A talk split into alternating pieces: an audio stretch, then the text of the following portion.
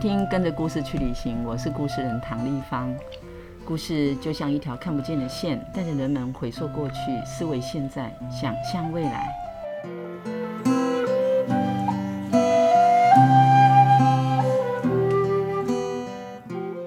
跟着故事去旅行这个 Podcast 节目制作呢，是为了云林故事人协会进驻了一百零二岁的云林故事馆，这十五年来出版了一百多本云林素人的绘本故事，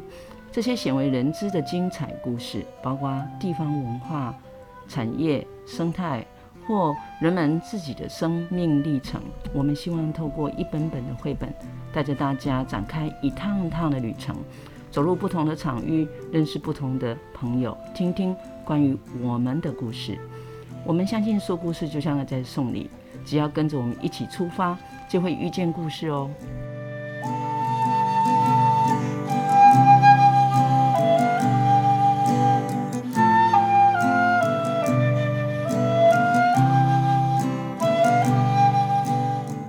招致阿嬷说：“她要用她的画画下她一生说不完的故事，送给下一代。”就因为这句话，云林故事人协会去年我们出版的一本《招致阿嬷过公维》这本书呢，啊，我们今天要来聊一聊。招致阿嬷她六十几岁才开始学画画，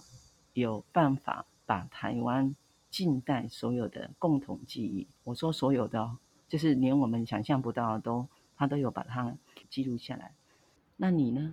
属于这一代的你，你对我们现在的生活，或者是你有什么想要送给未来呢？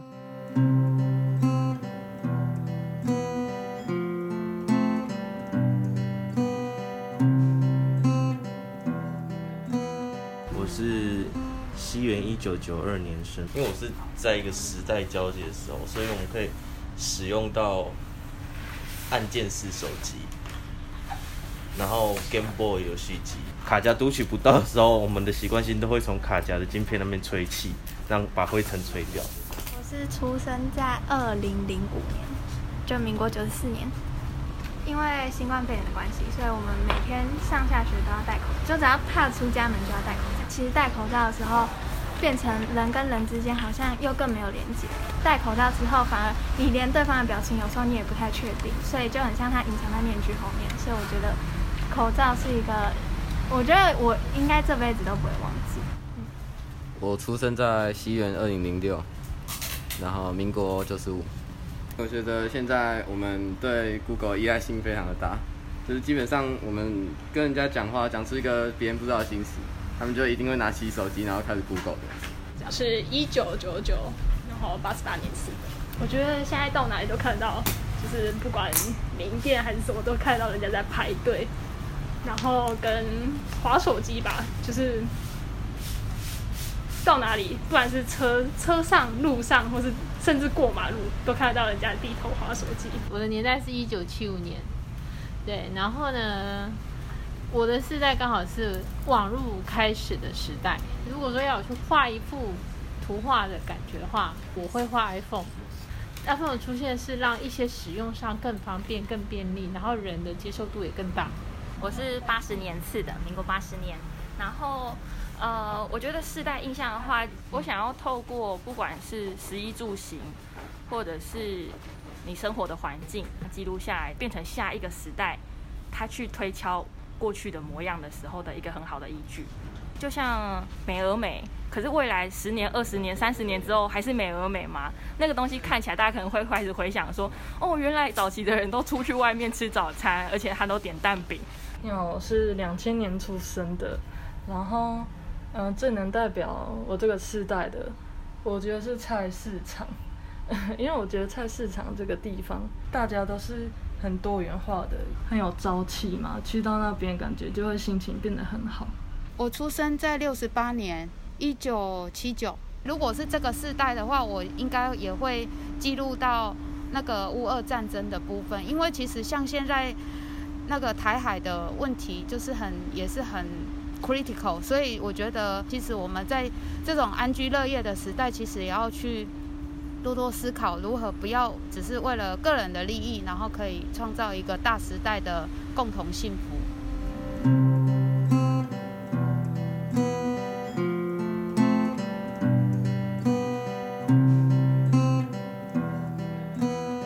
好，刚才听了我们现在年轻的朋友当代他对记录现在、分享给未来的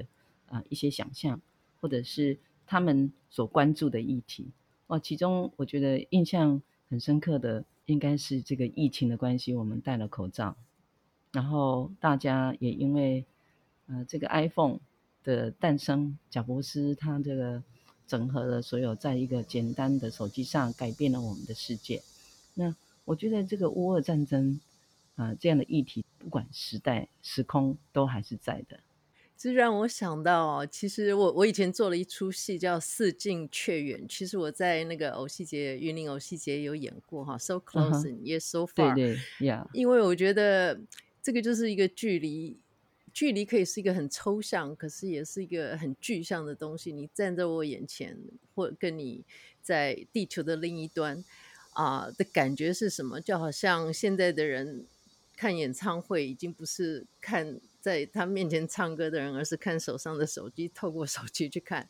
嗯，嗯，所以每个时代对距离的诠释感受完全不一样。包括战争，战争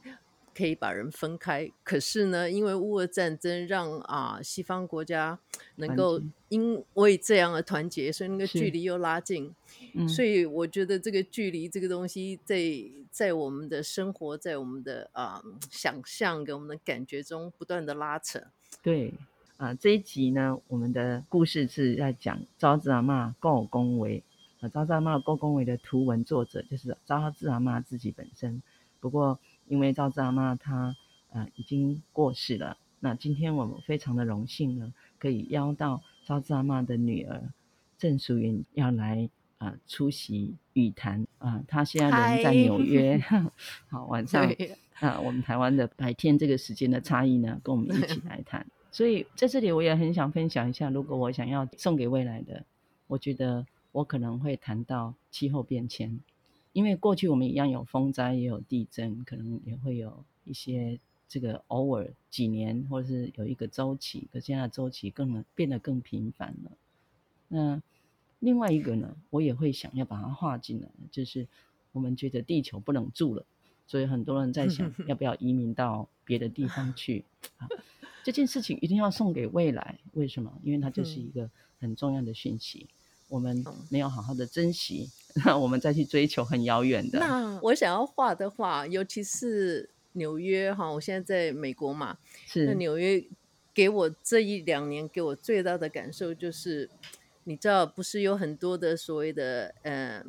仇视亚裔呀的一些，还有那个反黑人啊，Black Lives Matters. 很多这样的运动。嗯，所以我一直在思考一个东西：为什么我们要把人们划分？你是什么样的人？我是什么样的人？嗯、在我的感觉里头，我们都是都是人，都是住在这个地球上。这也让我想起来，我在差不多两千零八年的时候，啊，有一个冬天我在美国、呃、工作的时候。遇见了一群没有家的流浪人，那他们就在图书馆的外面抽着烟。那其中有一个白人呢，他就问我说：“他不懂为什么他是白的，我是黄的，旁边那一个是黑的。”然后他觉得这个太荒谬了啊！那我还记得那时候是奥巴马总统呃当选之后不久的，然后有人在 inauguration，就是他。啊，当选以后的演讲问了那个奥巴马说：“那你是什么颜色的？”奥巴马的回应说：“我的颜色是希望，I am the color of hope。”那当时呢，我就用奥巴马就 quote 他这句话呢，就跟这一群流浪人分享说：“其实这些颜色，就是因为你会对号入座，而且我们方便大家这样说。我们如果能够破解这个。”观念，其实家人这件事情，就在世界一家这件事情，就很显然的是我们要努力的课题。对，我在想，这些迷思很多是因为不了解而产生的，所以啊、嗯呃，我可能要拉回到这个故事馆现在在做的事情，分享故事，就是一个让大家能够彼此了解，不仅是这一世代，包括上一代、甚至下一代，透过故事可以彼此了解，是一个。啊，最好的方式。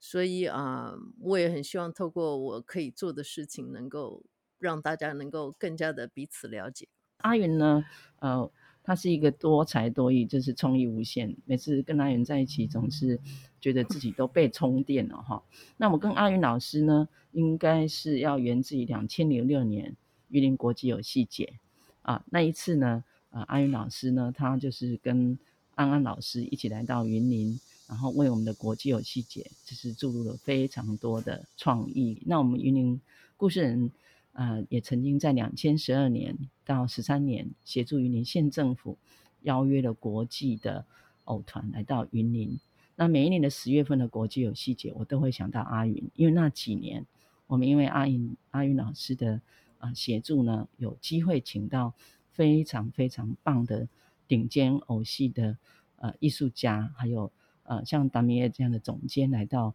我们的国际游戏节，为我们开启了非常不一样的啊、偶戏文化的当下。所以阿云老师很擅长啊、他不只是能够把我们想象不到、看不见的东西，透过他的创创造力，然后去诠释转译，成为我们具体可以感受得到的。比如说，他的工作坊会带我们去认识如何透过两个保利龙球，然后放在。食指跟中指之间就可以很像活着的，呃，这样的一个简单的手指的啊、呃，这些运动就让我们感受好像是一个活着的人在跟你讲话。那现在我们要来邀阿韵老师 来聊一聊。谢谢汤老师。哇，汤老师如数家珍，表示你记忆力非常非常的好，非常的佩服哈。有些事情我甚至已经都要再想一想。哦，我现在住在纽约，从事艺术偶戏艺术工作。那除了包括创作之外，也做很多教学。那之前呢，我是在台湾的协泽同学剧团工作的十年，然后爱上这个偶戏艺术，所以就一直在做这方面的工作。那我必须要说，我我常常觉得我是世界上最幸运的人哈，因为我可以。做自己喜欢的做的事情，然后人家还愿意付我钱，这真的 是不容易。I do what I love and love what I do，所以这个我一直觉得我自己很幸运。嗯，那另外一个我觉得我很幸运，是因为我觉得我有一个超级厉害的妈妈啊，就是招子阿妈。嗯，对，那她可能或许她跟很多台湾的妈妈或者是阿妈一样哈，我们上一辈的人都曾经经历过很多的战乱呐。或者是背负过一些那个老旧社会传统的习俗的一些压迫，可是我妈妈跟一些他们比较不一样的地方就是啊、我从来没有听过她埋怨她自己的命运啊，或者是就是放弃她想做的事情，而且她可以用她自己的方式去表达她自己的想法，然后一些。啊，也就是像刚刚唐老师说的，他从六十五岁开始拿起了画笔，然后六十七岁开始用那支画笔去记录他自己，还有跟他一样很多人共同经历过的一些生命的经历。嗯，那同时呢，也记录了当时这个台湾的社会的变迁。啊，所以我超级幸运 有这么一个 这么棒的妈妈。啊，我记得那个。阿云曾经跟我提及说：“哎、欸，那个地方你要不要看一下我妈画的那个那个画、啊，蛮有意思的。”然后就因为这样，嗯、我就栽进去你妈妈的部落 格。那时候我那时候我听说，哇，他这把年纪还经营部落格，你看我都比他年轻了许多，可是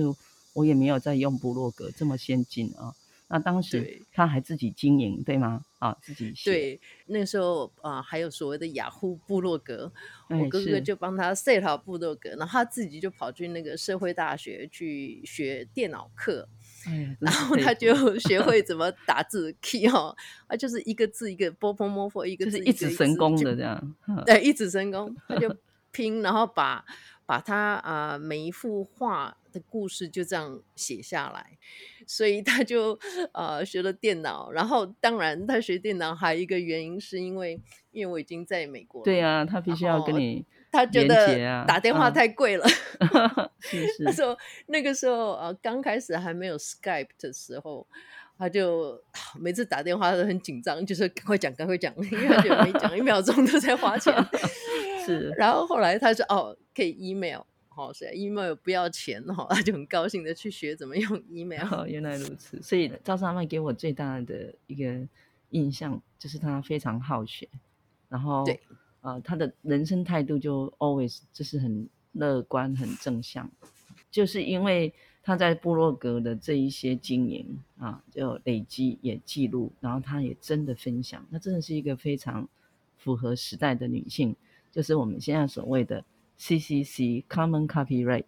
就是他在 他的他的这个能力所及范围，他创造的东西就是为了要分享。我觉得这份心呢、啊，就是让我非常的感动。这也是为什么我们会呃后来有出版这本书。不过话话说是这样，因为你告诉我你妈妈的这些事，我就跟你要了她的电话，没几天就跑去跑去台北，就是拜访了。你的妈妈赵志阿嬷，那一进门的时候，他、嗯、就把他所有画的画都放在客厅的沙发。然后我进去，我也很直截了当的说：“哇，这东西你为哦，一共西呀。嗯”然后我就一张一张的画，就是翻开以后看。我阿英，我要告诉你，那时候我是非常震撼的。嗯、我的震撼就说：“嗯、这么厉害啊！”然后我就问赵子阿嬷。嗯然后他就是一张一张的跟我稍微解释说一下这个故事，我就直接说：“你这个可以借我带回去，我帮你做扫描，然后我们来说你的故事，顺便请你来云林故事馆分享，好不好？”你知道他说什么？嗯哼，没问题。当天晚上我就把说的话囊瓜了，然后我就把它带回来，而且那个他画的画都蛮大张的哦。那总共、嗯、那时候我印象没错的话，他应该有画一百多张了。嗯哼，那我记得我妈妈有跟我讲，对，然后我我拿不回来的，刚开始提起来有点沉，所以我还到楼下去买了一个用手拉的那种手推车，小小的那种，然后拿又下着雨，我就拿了一个呃很大的这个呃塑胶袋呢，把它就是包起来。我我相信哈、哦，看我上车坐火车的人一定会想，这些偶尔上在这下面待机。怎么拿这么大包？又它那个重量加起来，搞不好跟我体重差不多。好，那回到云林之后，我那天晚上没有睡觉。我一回到云林故事馆的榻榻米，我就把所有的画摊了，然后我一张一张的看。我的天哪！他记录的东西就包括，就像你刚刚说的，是我们台湾许多人我们曾经共同的记忆。这里面有时代的变迁，有我们的文化。啊，种种，那里面非常呃，继续匪迷的会啊、呃、提到像日治时期，我们经历了二战，我们有这个日本人战后光复时期，有国民政府来台，然后当然赵氏阿妈的关注不是只有说看起来听起来都像是政治这样，它其实就是在生活里面，里面还包括我们的啊、呃、穿那个面粉袋的裤子，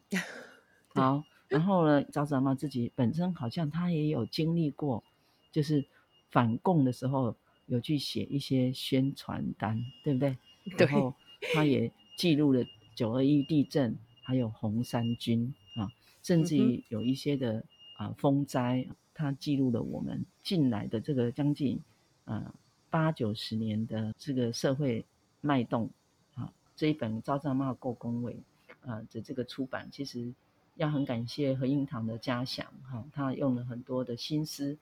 我们在这一本书，为了要让他的啊，就是画的原原来的那种感觉，包括颜色啊，和他给人的这个时代的就是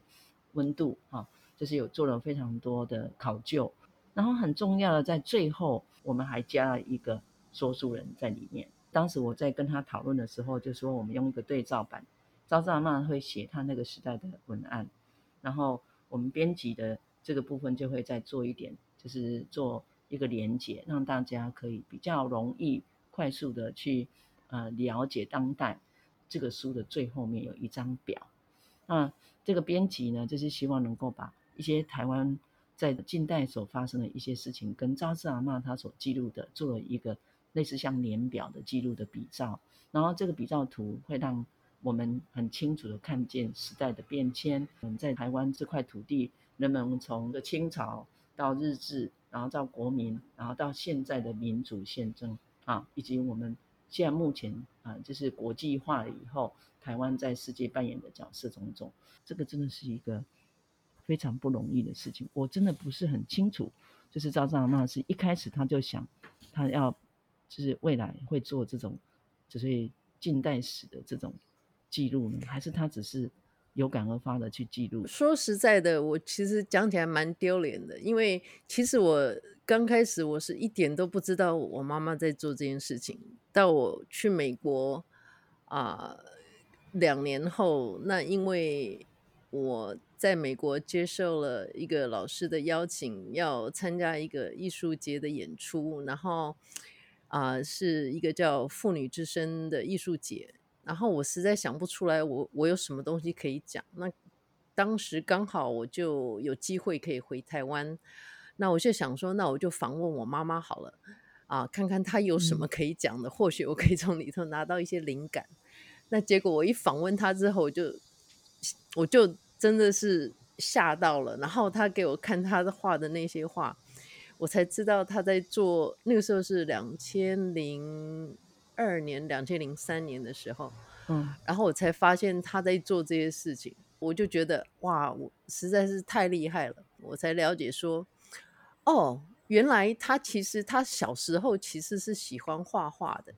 那只是那个时代啊，日剧时代啊，然后还有他，因为他曾经小时候曾经被送出去当养女，送了两次，在那个时候是很普遍的。你问问看。是是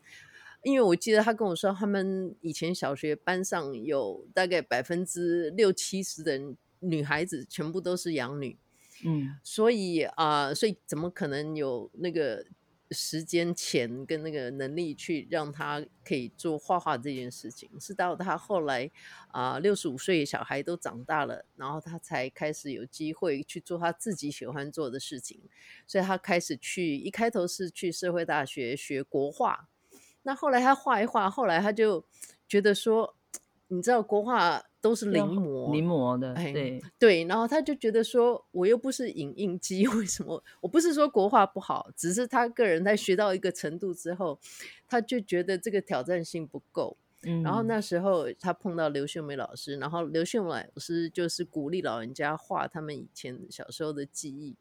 然后，那老师每次会给他们一些题目，好举例说明啊，譬如说什么节庆啊，或者是啊，你以前穿过的衣服啊。我记得我妈妈其实是画了一幅很有趣的画，是她以前然后好不容易啊省了钱啊，上班省了钱买了一件衣服新的，可是那个时候因为啊台湾刚光复，那个时候布料的品质不是很好，然后她。新衣服穿出去就刚好碰到下雨，结果本来那个衣服是到膝盖以下，就下雨缩水了，回到家变到膝盖以上，你可以想象吗？很难想象。然后就坐公车，那公车品质不良，都在漏水。好，那个时代，因为那个时候物质很缺乏嘛，哈，你看很有画面吧？是啊，超有画面。对，这超有画面。所以老师每一堂课会给他们一些主题。那后来因为笑哈哈到某一个程度之后，他们也失去了那个场地，然后变成他们可能一年只见一次，见一次面。可是我妈妈还是没有停，她觉得这个这这件事情太有趣了，她想把她记得的东西都画下来，所以她持续不断的去找啊，比如说家里有些老照片啊，或者是她看书啊、看报纸啊，任何有灵感的东西，她都会把它记下来。然后他其实不是，他当然常常有人说他是有像啊照相机般的记忆力哈，他记忆力真的是很好。可是呢，他还是会去做一些 research，做一些研究。譬如说，他会到图书馆找一些书啊，嗯、然后会会会会看报纸啊。他会上网之后，他也会上网去找找一些资料，因为所以他是有依据的，就他的研究精神就是他要据实的，因为是要告诉未来的。他还有记录到像我们台湾旧台币换新台币这个过程里面记录的一个叫做五毛新娘啊，就通货膨胀。原本人家下聘哈是要给他两万块，两万块的台币呢是可以当一个类似像嫁妆，他可以呃去买洋装啊、鞋子啊、可能耳环啊、戒指啊之类的。可是到后来因为这个通货膨胀的关系呢啊，他们结婚，呃，要真正办理的时候只剩下五毛钱，所以当时这个是四万块换一块钱，啊，就是这么高的呃这个差异，呃，那个时候你可以想象，如果你是那一位新娘子，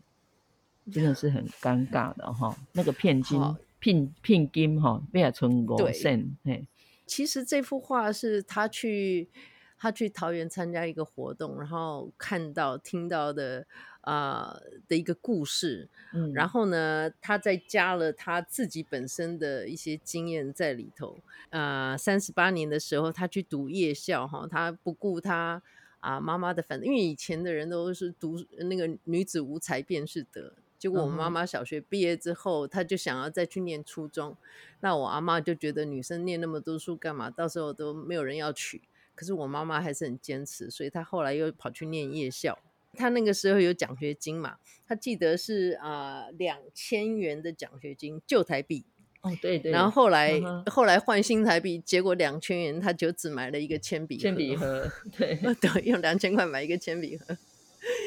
所以你可以想象那个那个落差哈。我还记得我的阿嬷呢，呃，她也留了很多旧台币，所以我都还有看到我们家有那个用布袋装的旧台币哦。那 阿妈拿出来的时候，就让我们当折飞机的纸，我们还拿来折纸船，然后比赛说这艘船谁跑得比较快啊。那所以啊，我讲一个大家比较有感的，我们现在那个一块钱美金就换三十块台币。可是那个时代，他说那个旧台币要二十万才换一块美金。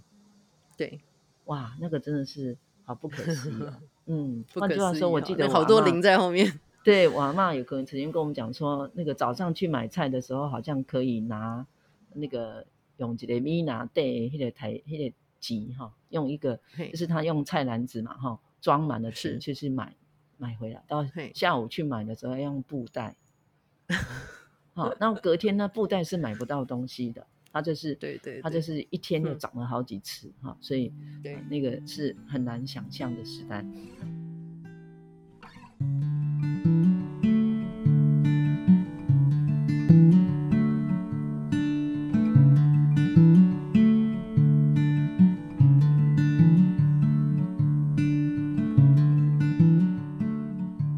在招子阿嬷她的画作里头啊，她还有一个。我印象非常深刻的就是，他说他以前吃完饭哈，他都会到那个龙山寺附近啊、呃，有一个他的堂哥吗？还是表哥叫陈子？对，堂哥，堂哥嘛哈。那堂哥，那堂哥是制制作那个电影海报啊，绘制的。那这一位先生呢，陈子福先生哦，也很了不起。就我们所知啦哈，他在九十三岁的时候，他把他一千一百七十二张的。海报的原稿捐赠给我们的国家电影中心做永久的典藏，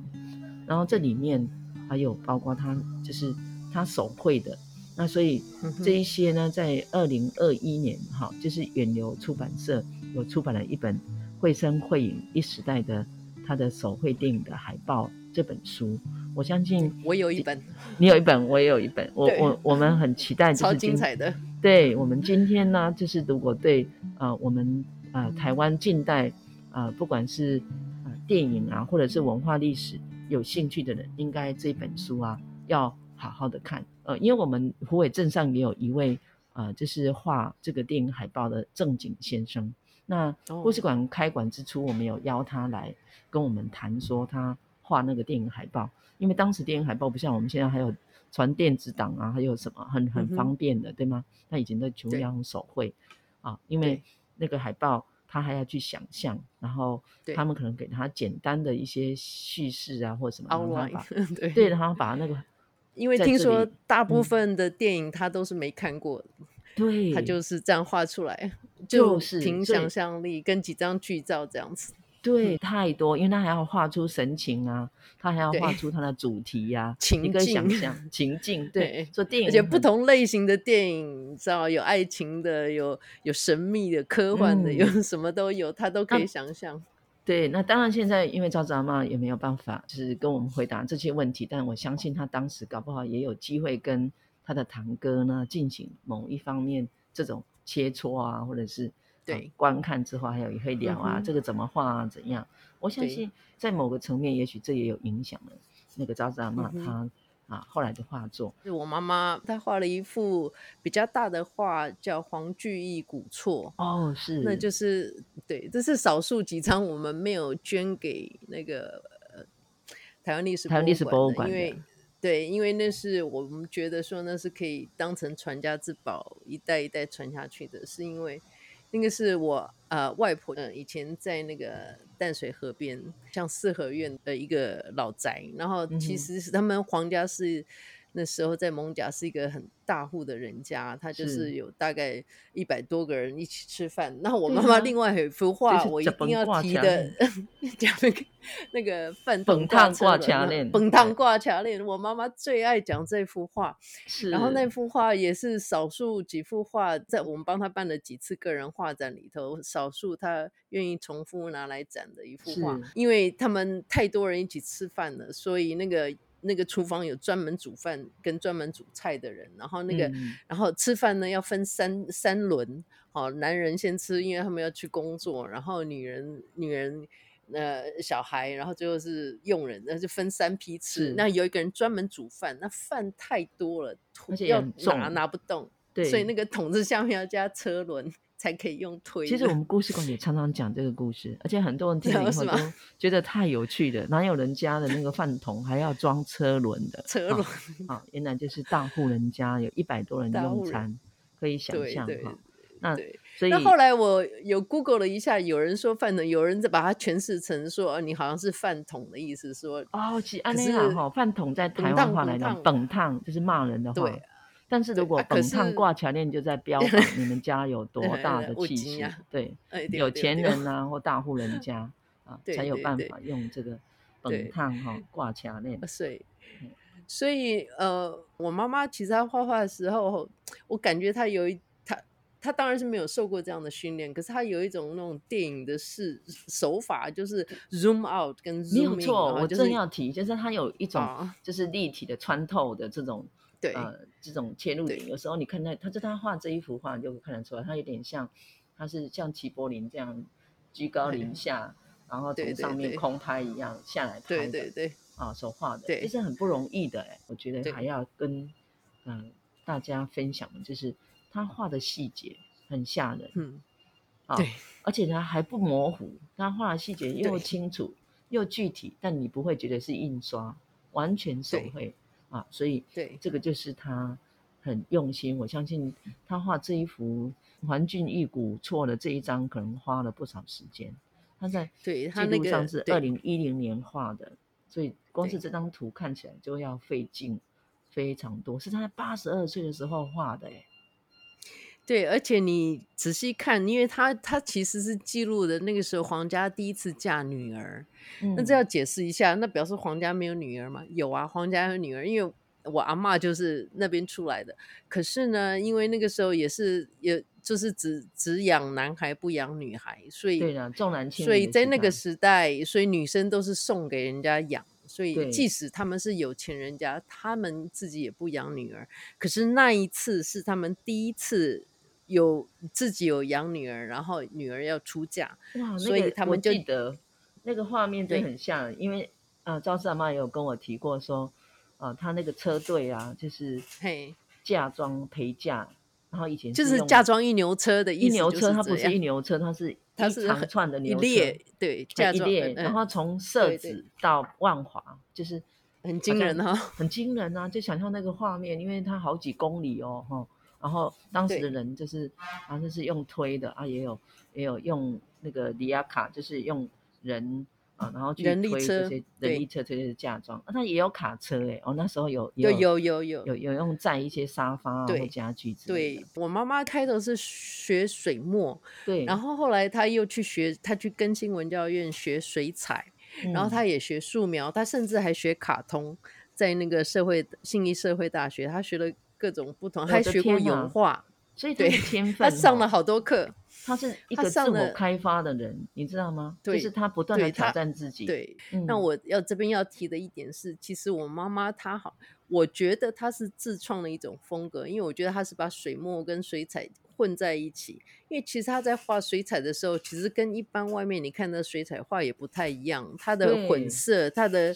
它的那个留白什么的，其实跟水墨两种都是有一种混合的感觉，所以你不会觉得它是纯水彩或者是纯水墨。我觉得这是它。蛮有趣的一点，如果大家有机会，其实这次出版的这本书最后面你们可以看到有附了一些他的草稿，对，手稿的部分。你呃手稿的部分。嗯那那个手稿，我其实我个人是非常非常非常的喜欢，喜欢因为 我很喜欢看艺术家的手稿，是因为你就可以看得到他创作的过程。因为通常我们看到他完成的画，就是他最后的结果，可是过程你可能就比较无法理了解。他那个草稿大概至少有十二本，十二台二十本，我有都把它扫描下来。然后在翻的时候，我就觉得非常的有趣。你会发现说，诶，他不知道怎么画脚踏车，可是他可能就会去把报章杂志上有的脚踏车，他就会剪下来，然后就开始去练习。嗯、是是。然后练习到差不多的时候，然后再画在他的画上面。然后，譬如说，同样一幅画，他可能一开头人是都站在右边，后来他会发现说，哎，草稿看，哎，这样看不对，他可能又画另外一张草稿，可能人把它分开一点，然后最后摆在。画上，所以他其实这个构图什么，就好像盖房子一样，他先做个模型，然后再从模型里头去想象最后完成是什么样。那我们也非常的感谢，当时呢，阿云来找我的时候就说，那个招式阿嬷呢，他决定要把其中一幅画送给故事馆，这一幅也没有给台湾历史博物馆。嗯、你还记得那一张？我记得，我们就是我在跟招式阿嬷纸字居那一那一张，就是因为那张画。让我们很像突然间通了，就故事馆呢，多年来都用纸戏人的方式说故事。那招式阿嬷这一张画就是记录了当时日本来台湾，嗯、也同样的把这个源自于中国，但在日本就是家喻户晓，每一个人都有经历过的纸戏人这样的一种经验，然后他记录到台湾也有，好，也有人请他叫乔卡拉加公告是为他们，好，那。嗯啊，所以这张画送给我们，对我们来讲是一个非常非常大的礼物。呃，这本书的这个出版，呃，除了要感谢玉山文教基金会之外，我觉得真的要感谢阿云的家人，就是提供了这么多的啊、呃，这个授权完全是公益的。我觉得与其说它是一本画册，它更是一本很棒的图文故事。那我也很想要请阿云来聊一聊。你自己本身，因为身为他的女儿，嗯、你应该也有尝试着用自己的方式去诠释你妈妈的故事。啊、呃，我那时候做的那个，其实我一开头那一出戏叫《Just Like You》，跟你一样哈，因为我就想说，把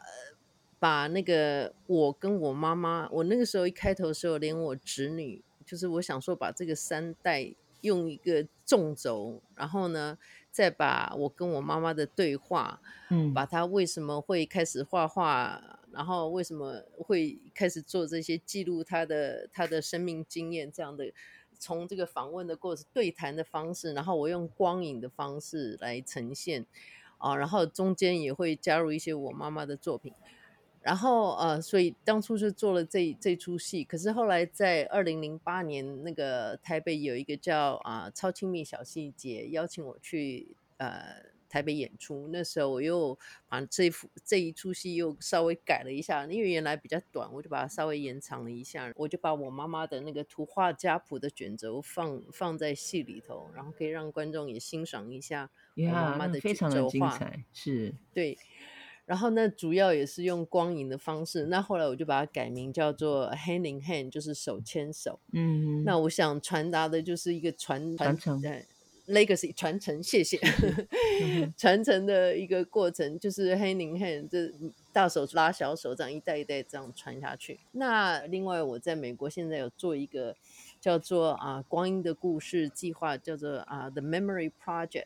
那现在我主要是在许多的老人中心啊、图书馆啊，或者是社区中心，跟不同的老人家一起工作。那主要的目的是希望能够透过美术啊、戏剧啊，还有偶戏的部分，用不同的方式让他们可以把他们的记忆记录下来。这个是我目前现在很想做的事情，因为。啊、呃，我觉得我们从小念的历史，哈，好像都是叫几年发生了什么事情，所以对我们来讲，那是很模糊的，因为你只只看到那个骨头，哈，你完全不知道整个形状是长什么样。那因为看了我妈妈的话，我觉得我妈妈的话就是给这个历史提供了血，提供了肉，所以你可以看到比较具体的形，这个历史才会完整。那我觉得这些收集这些故事，然后用一些不同的方式去呈现它，然后让它可以传承下来，啊，我觉得是不仅是过去、现在到未来，也是一个非常重，因为历史是不断的在前进，它不会因为我眼睛闭起来就停止了。对，所以如果我可以提供啊别人、啊、一点。这样子帮助，让我们大家一起可以把我们身边的历史这样子记录下来的话，我觉得是一件，算是也可以啊、呃，让我妈妈应该她应该会觉得还蛮骄傲的吧。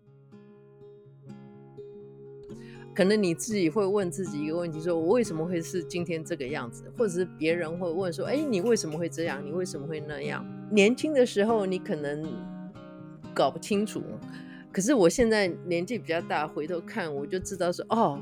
原来我妈妈就是这样，哈，所以我是这样。为什么我会我很喜欢问为什么？为什么？哈，原来我现在哦，因为我妈妈就是这样，哈，她很好奇。然后其实，然后我在发生事情的时候，我会比较去看，嗯，比较好的那一面，好，半杯水我会看满的那一面，哎，我再去对照说，哎，哦，原来呃，因为我妈妈就是这样。那我也很喜欢看，呃，身边的事物，很喜欢观察。我常常会被走在路上都会被分心，哎，这也是来自我妈妈。她如果没有很好的观察力，她也不可能画出这么仔细的东西。嗯，那所以这个想法就让我觉得好像一棵树找到它原来发芽的根，然后让我觉得说，哦，因为我妈妈，所以我现在是这样，所以我觉得我因为这样我可以站得很直很挺，觉得因为这样自己。应该也可以长得更高。嗯，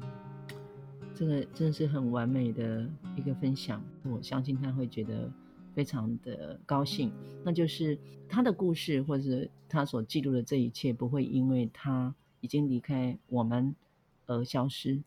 他的故事就一直还会活着。好，然后因为这样的流传，